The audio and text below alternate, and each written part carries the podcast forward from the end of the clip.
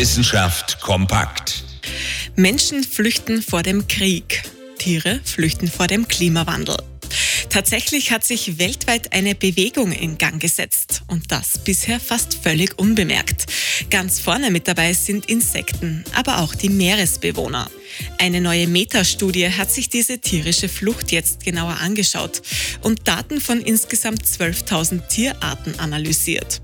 Das Ergebnis? Es ist nicht nur eine Bewegung, sondern eine Massenbewegung. Weltweit ziehen Tiere momentan in kühlere Gefilde. Das bedeutet, je nach Erdhalbkugel entweder Richtung Nordpol oder Richtung Südpol.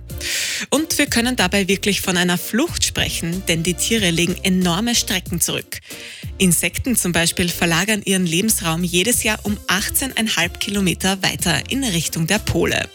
Bei Meeresbewohnern wie zum Beispiel Fischen sind es immerhin fast 6 Kilometer pro Jahr. Am Land dagegen sind die Tiere deutlich langsamer unterwegs.